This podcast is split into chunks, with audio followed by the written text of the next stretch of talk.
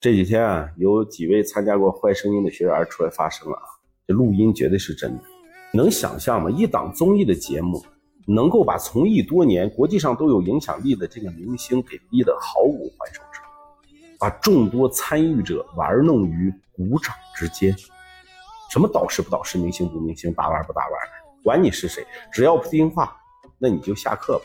听完 Coco 的录音啊，真的很心疼。真相常常很久都不会出现，但总有一天依旧会被揭晓。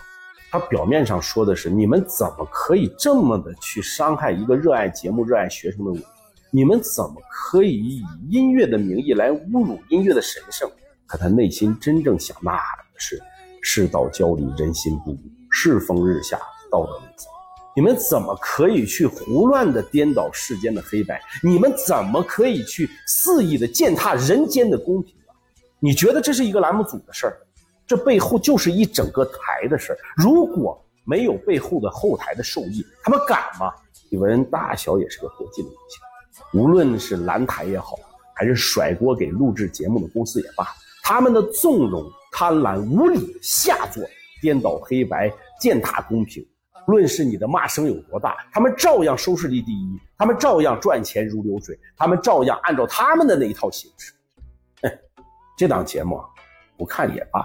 这好人到底有没有好报，我也不知道。天在做，人在看，这种话很多时候不过是好人为了安慰自己的善良，用于鼓励自己的话。因为在这个世上有太多太多的好人不见苍天，恶人喜笑颜开的事儿；世上有太多好人被落井下石，恶人却趾高气扬的事；这世上有太多的好人一生背负骂名，恶人却时刻道貌岸然的事。我喜欢金庸啊。那是因为，当我们看到令狐冲受尽冤屈，但是最终修成正果啊，我们觉得这世间还能够有些正义。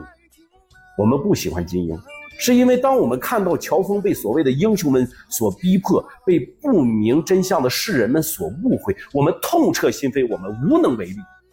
那么，既然做好人会这么的受伤，那我们到底还要不要做好人呢？答案是毋庸置疑的，当然要。因为你在追从你自己的本心，因为当你在做坏事的时候，你自己的心里会很难受，你自己会如坐针毡，你会过不了自己内心的那一关。而当你做好事的时候，你就会很自然，你会很舒服。就像啊，医生这个群体现在被妖魔化，伤心欲绝的时候，如果是遇到哪个坏蛋倒在自己的身前，他们会依旧伸出援助之手。这个就是内心灵魂深处声音的呼唤。这也就是你行善的本能，所以，你做好人不是为了别人而做，是为了自己而做，是为了自己的本心，为了自己的良知，为了自己的信念，粉身碎骨也，留得清白在人间。天为罗盖，地为毯，日月星辰伴我眠。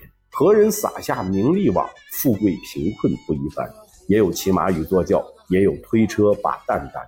骑马坐轿修来的福，推车担担命该然。骏马驮着痴呆汉，美人常伴作福眠。八十老翁门前站，三岁顽童染黄泉。不是老天他不睁眼，善恶到头报应循环。只谈乾坤风月，莫论人间是非，一品细品吧。